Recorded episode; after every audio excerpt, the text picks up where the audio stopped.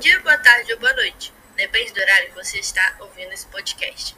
Bom, no podcast de hoje, eu e minha dupla, Mariana Lopes Mouzinho e Júlia de Souza, vamos falar um pouco mais sobre dois elementos da tabela periódica. De qual família ele é, de qual grupo, o porquê ele foi inventado, quando ele foi inventado, entre vários outros exemplos. Espero que gostem! Agora, eu irei falar um pouco mais sobre o Moscov. Ele é metal, ele pertence ao grupo do nitrogênio e ele é o elemento do sétimo período.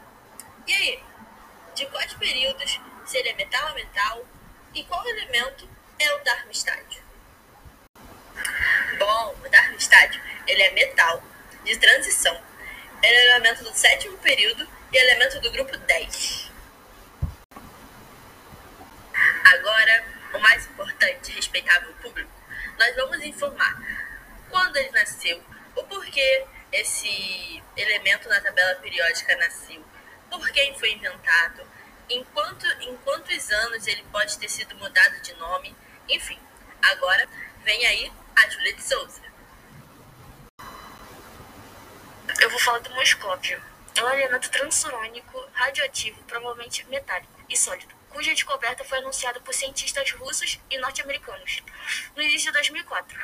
Antes de ter sido nomeado oficialmente, o Moscóvio era chamado pelo nome, pelo nome temporário de Unum Pentio, UP.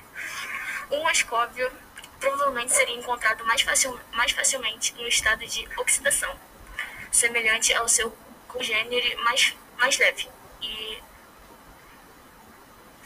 o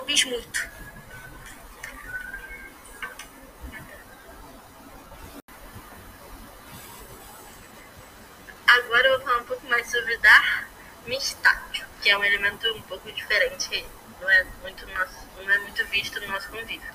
Este elemento foi produzido pela fusão de átomos de níquel e átomos de chumbo.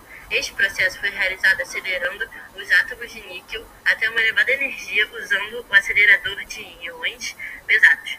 Como este elemento foi descoberto na cidade de Darmstadt, na Alemanha, também é conhecido em português por Darmstadt.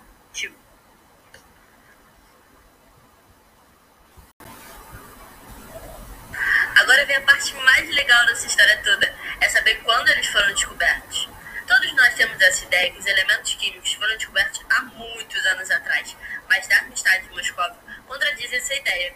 Bom, Moscou foi descoberto em 2004, já o Darmstadt foi descoberto dia 9 de novembro de 1994. Isso quer dizer, sabe o quê?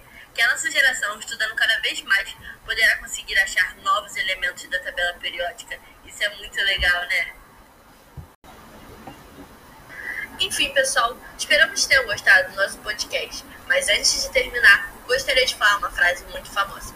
Quando você estuda, quando você tem conhecimento, é impossível alguém te tirar. E assim, esperamos que essa frase tenha surtido efeito diante do nosso podcast. Agradecemos a atenção e até a próxima!